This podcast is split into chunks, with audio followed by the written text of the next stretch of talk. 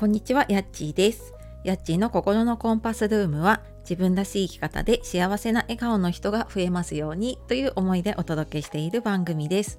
本日もお聴きくださいましてありがとうございます、えー、いつもね、いいねやコメント、レターなど本当にありがとうございます。週の後半になってきましたけどね、いかがお過ごしでしょうか？えー、私はね昨日の配信でもお話ししたんですけれども煙突町のプペルのね、えーと、副音声を楽しみながらの、えー、私の3回目のねえーと、映画鑑賞なんですけれども、はい、もうなんかまだねその余韻が抜けなくてずっとあのプペルの音楽がね頭の中を流れて、はい、今日も頑張っていきましょう。で今日はですねやりたくないことが手放せる方法っていうことでお話をしていきたいと思います。えー、これを聞いているあなたはね何かやりたくないことうんもしくは何かこうできればやらないで済ませたいなって思うこととかってありませんか、えー、この話は9月10月と私時間の使い方の無料の勉強会をやってきてでそこの中でまあ、優先順位を決めるっていうところでねそのやらないことリストみたいなのを作る、まあ、その準備というかねそのためにこう自分のやりたくないことをねこうちょっとリストに上げてもらうっていうことをワークの中でやっています。でじゃあそのやりたくないことをね実際じゃあそれをやらなくていいようにする、まあ、それを手放していくにはねどうしたらいいかっていうところでやっぱりなかなか今までやってたことをね手放すっていうのが難しかったりして、まあ、ご質問いただいたりとかあと講座の中でもねお伝えすることが多いので今日ちょっとお話ししていこうと思います。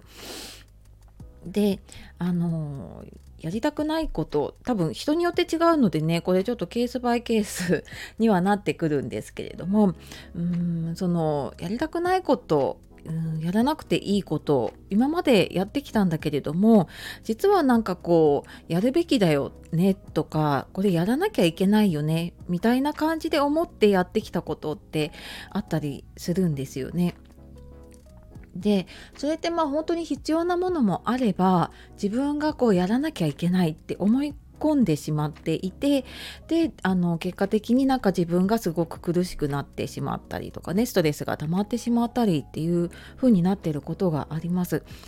でこれ普段生活している中だとなかなかこのやらなきゃってついつい言っちゃいますよねあそうだなんかご飯作らなきゃとかあそうだあの仕事やらなきゃて私も日々言っちゃうんですけれどもそこになんか気づけるようになるとやっぱりえこれ本当にやらなきゃいけないかなっていうふうにちょっと視点を変えていけるんですよね。であのやらないもしこれやらないとしたらどういうふうにやればいいかなってそこからあの違う方法というかねそっちに意識がいくのでじゃあやらないで済ませるにはどういうふうにしたらいいかなって考えられるんですけれども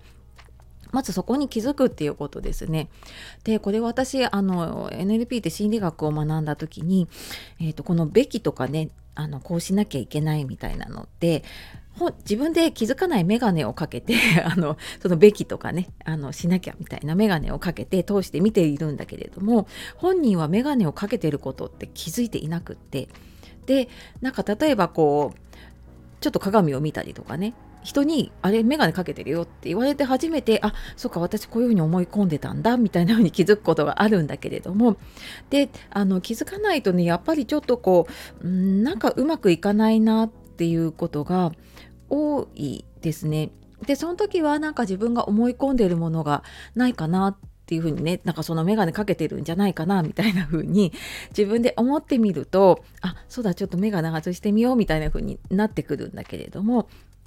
最初はあのあこういうふうに思い込んでるなっていうとこに気づくっていうのがね、えー、大事かなって思います。でこういう仕事とかでもなんか自分がやらなきゃいけないみたいな風にやって仕事をやっていることで、まあ、結果的にねあのうまくいくこともあるんだけれどももしかしてそれを手放した方が自分は違う仕事ができるかもしれないしその分あの余裕ができてねあの仕事の質が上がるかもしれないしもしくはあの自分分の後輩とかにね仕事を振ることでその後輩の育成っていうことになることもあるんですよね。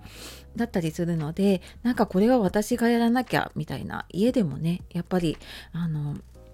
やっぱり母親だからこれやらなきゃみたいな風に思うんだけれどもでもそこをいやでもななんかここで忙しくなってるのであればうん私はなんかやっぱり手放す時に人物金だと思っていて誰か人をお願いするのか何か物を使うのか何かお金で投資をするのかっていう風にね何かやり方ないかなってちょっと考えてみると、えー、違うやり方がね見つかることがあるかなと思います。でなかなかこれちょっと一人でねあの向き合っていても難しかったりさっきのメガネじゃないんだけどメガネかけてることって気づかなかったりとかするのでこれあの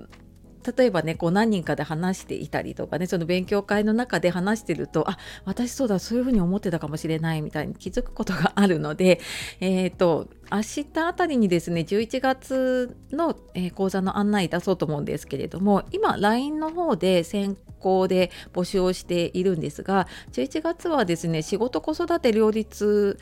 するための働くママの上手な時間の使い方っていうことで、えー、無料の講座やろうと思っています。で、こちらの方では多分明日のお知らせで、ちょっとあの早く知りたいっていう方は、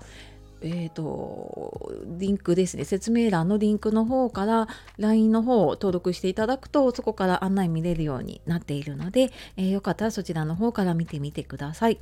はい、えー、本当にね日々悩みながら時間使って過ごしていると思うんですがね少しでもこう余白を作りながらやっていきましょうね。はい。というわけで今日も最後まで聞いてくださいましてありがとうございました。素敵な一日をお過ごしください。さようなら、またね